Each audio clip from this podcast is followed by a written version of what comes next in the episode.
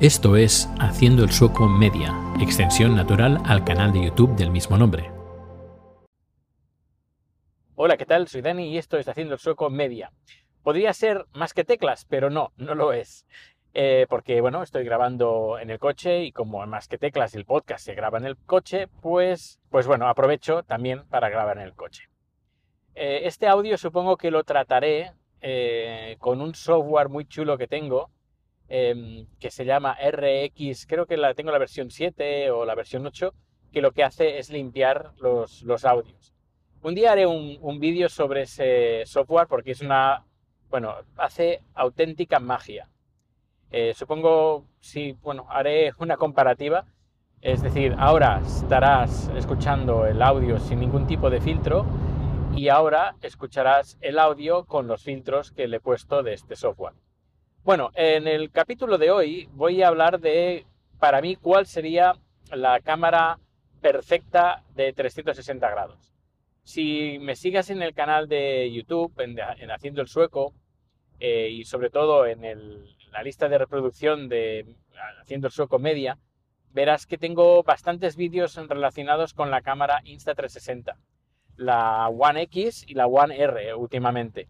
Son cámaras de, bueno, que graban a 360 grados, eh, son medianamente accesibles, es decir, que no es como la cámara Evo de, la marca Nokia que cuesta dos riñones y tres pulmones, eh, sino que son más o menos eh, cámaras que son medianamente asequibles, como he dicho. Pero bueno, todas no, las que hay en el mercado no podríamos decir, no satisfacen para mí al 100% de lo que a mí me gustaría que tuviera una cámara y sobre todo una cámara a 360 grados. La Insta360 One R, la última adquisición, pues una cosa que me gusta mucho es que es modular y le puedes cambiar la lente, le puedes poner una lente 4K, hay otra lente con óptica Leica a 5K, eh, que por cierto le hace la competencia a la última GoPro que han sacado, eh, que también graba 5K, y también le puedes poner un, par de lentes y hace que la cámara pues, se convierta en una cámara 360 grados. Estoy hablando ahora de, la Insta360 One R. Pues bien, eh, con los meses, yo diría casi años no, pero más de un año usando cámaras, o sí, casi más de un año usando cámaras de a, 360 grados, pues me he encontrado con algunas eh, características que les faltan. Por ejemplo, para mí, ah, una cosa importante que debería, que tiene, que ha de tener una cámara Insta, una cámara a 360 grados es que el cuerpo sea delgadito, porque eso eh, beneficia de que las dos lentes se acoplen perfectamente. En cambio, si la cámara es un poquito más gordita, por ejemplo, si comparamos la Insta la One X con la One R, la One X es más finita y el, sellado entre una, ah, entre una lente y la otra pues es un poquito, un poquito mejor. En cambio la R, que es un poquito más gordita, pues se nota más la, este corte entre una, entre una lente y, la otra. Es decir, cuerpo delgadito para que las uniones entre las dos, ah, las dos lentes pues sean lo, lo más disimuladas posibles. Eso por una parte. Luego, otra cosa que debería tener una buena cámara a 360 grados es unos buenos micrófonos. Y no dos, no estéreo, sino cuatro como mínimo. Em, hay micrófonos que, que vende Zoom que están pensados pues para grabar en entornos, eh, bueno, en cámaras a 360 grados y son micrófonos que ya están adaptados y, puestos de tal forma de que para que graben el, sonido envolvente a 360 grados. Si las cámaras estas de 360 grados tuvieran ya integradas, integrados estos micrófonos, pues sería genial. Otra opción no solo encarecería el precio, sino también eh, haría que el producto sea un, sea un poquito más grande, pues otra opción sería que tuviera una entrada, una entrada de audio para que tú pudieras acoplarle unos micrófonos de estas características. Esto estaría genial. pero normalmente las cámaras, estas cámaras no, lo tienen. Por eso, por eso digo que sería genial que lo tuvieran. Luego, otra cosa que también les encuentro faltar a este tipo de cámaras es una salida HDMI. Y dirás, y bueno, ¿por qué quieres una salida HDMI eh, en, una cámara de a 360 grados? ¿A dónde lo vas a enchufar? ¿Una tele? Pues lo que sería posible sería enchufarlo a un ordenador, a una entrada, eh, una capturadora de, vídeo conectada a un ordenador y poder hacer transmisiones de vídeo, eh, streaming de vídeo, desde el ordenador, sin necesidad de hacerlo pues como se está haciendo ahora. Por ejemplo, la Insta One R se conecta por Wi-Fi al teléfono y el teléfono vía 4G o 5G, si el teléfono es 5G, pues eh, hace la transmisión. Pero ¿qué pasa? Pues que el tema de la batería de la cámara pues tiene una limitación. En el, caso de la cámara, la Insta One eh, R, pues tiene una limitación de 30 minutos. En cambio, si pudieras poner una, una salida HDMI, podrías enchufar la cámara a la corriente para que no, no, se, no se gaste la batería. Y por otra parte, pues tienes la salida HDMI conectada a una capturadora de vídeo, esta capturadora conectarla al, al teléfono, conectarla al ordenador y desde el ordenador pues tienes tu software para transmitir eh, OBS, Wirecast, eh, YouTube, desde el navegador, etcétera, etcétera, etcétera. Es decir, que las opciones serían mucho, mucho mejores y no tendría esa limitación de 30 minutos que en este caso tiene la Insta One R por el tema de la, de la batería. Es decir, micrófonos faltan y una conexión a HDMI al, pues para conectarlo a un ordenador a través de una capturadora. Lógicamente, no puedes conectar a no ser que el ordenador tenga capturadora incorporada, pero el HDMI que lleva un ordenador normalmente es de salida. Bueno, ¿qué más, qué más tendría?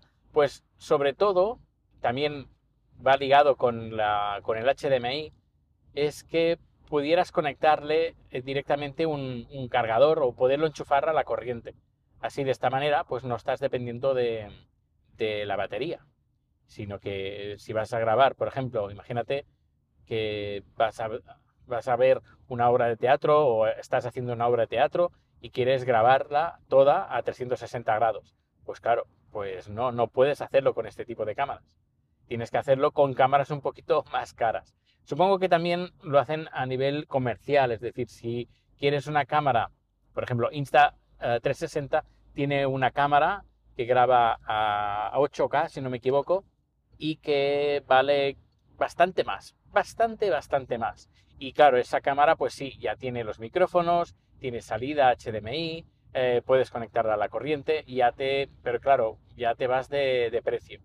Otra cosa que, estaría bien, que por cierto lo tienen otras cámaras de otra marca que no es Insta360, ahora no recuerdo el, el fabricante, pero hay otro fabricante que también está haciendo cámaras a 360 grados que tiene una cámara muy parecida o del mismo estilo de la Insta360, pero que graba a 8K. estaría bien pues que grabara a 8K porque luego cuando eh, haces el visionado a 360 grados, pues tiene mejor resolución. No solo eso, sino cuando luego haces el, reencuadre para hacer un vídeo normal, un vídeo plano, esa resolución es mucho mejor porque recuerda que cuando hacemos esto con, la Insta360, lo que estamos es recortando una parte de la imagen que es en 5K. Y normalmente esto lo hace a 1080p. Si, lo, si de origen estás grabando a 8K, el vídeo resultante te va a dar una mejor resolución que haciéndolo solo a 5.7K, que es, en este es el caso de la Insta360. Si la resolución es importante también hay que tener en cuenta que cuando subimos de resolución, eh, no solo subimos el tamaño de los archivos, sino también subimos um, la potencia que necesita el ordenador o el teléfono para llevar a cabo pues edición con este tipo de archivos.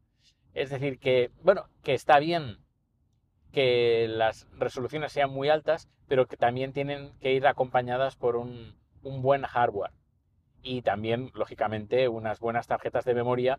Y también, que no lo he dicho, eh, no solo eh, la calidad está en el número de, eh, de píxeles, si es 4K, 5K, 8K, sino también es importante el codec que está utilizando, el H264, si no me equivoco, o el H265 en MP4 o, o bien ProRes, que sería lo ideal, pero bueno, un vídeo a 5.7K a ProRes, bueno, eso sería una brutalidad.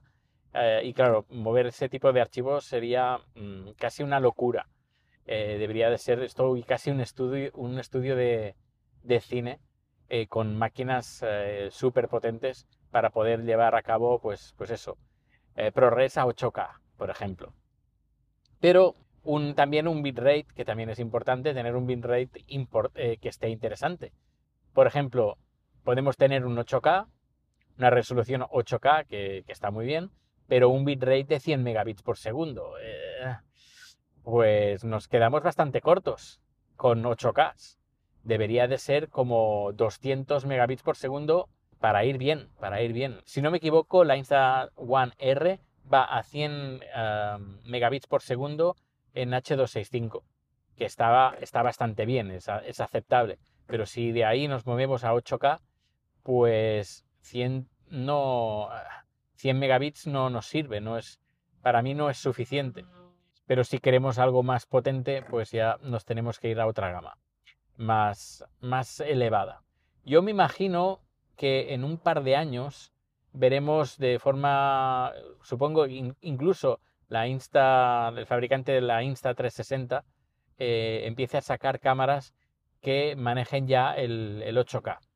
Eh, lo, lo, bueno que tiene es que cuando, por ejemplo, con la One R, lo bueno que tiene es que nos crea un archivo pequeñito que es con el que trabajamos con el teléfono y cuando ya tenemos pues puestos los, eh, los filtros, el inicio, el final, el cambio de velocidad, etcétera, etcétera, cuando ya le tenemos aplicado todo y lo vamos a renderizar, pues renderiza el original que nosotros tenemos grabado.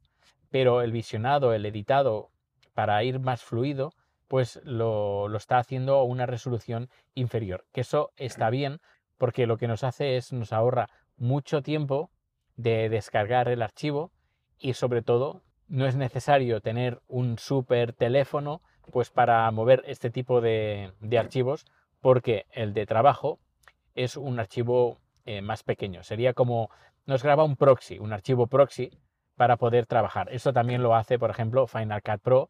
Em, si, por ejemplo, trabajamos con archivos que son muy, muy, muy grandes, un ProRes HQ eh, con una, un bitrate enorme, pues claro, cuando vamos a editar, cortar, pegar eh, con, archivos y trabajamos con, el original, nos pueden dar las uvas. En cambio, si convertimos estos archivos tan grandes en archivos más pequeñitos, eh, tipo proxy, pues podemos trabajar muchísimo mejor, mucho más rápido. Y luego cuando renderizamos, pues en vez de coger ese pequeño archivito que, que usamos para trabajar, pues ya usa el original con las eh, directrices que nosotros le hemos dicho. Pues aquí lo cortas, aquí lo pegas, aquí pones una transición, aquí pones este filtro, aquí pones, aplicas el LUT, etcétera, etcétera. Pues hasta aquí el capítulo de hoy. Espero que haya sido de tu interés, ya sabes. Si quieres que comente algún, algún tema en particular, lo puedes hacer en los datos de contacto. Que pases un feliz día, cuídate y nos vemos o nos escuchamos muy pronto. Hasta luego. Gracias por tu escucha y recuerda que puedes seguir con Haciendo el Sueco Media en el canal de YouTube. Más información, enlaces y contacto en haciendoelsueco.com.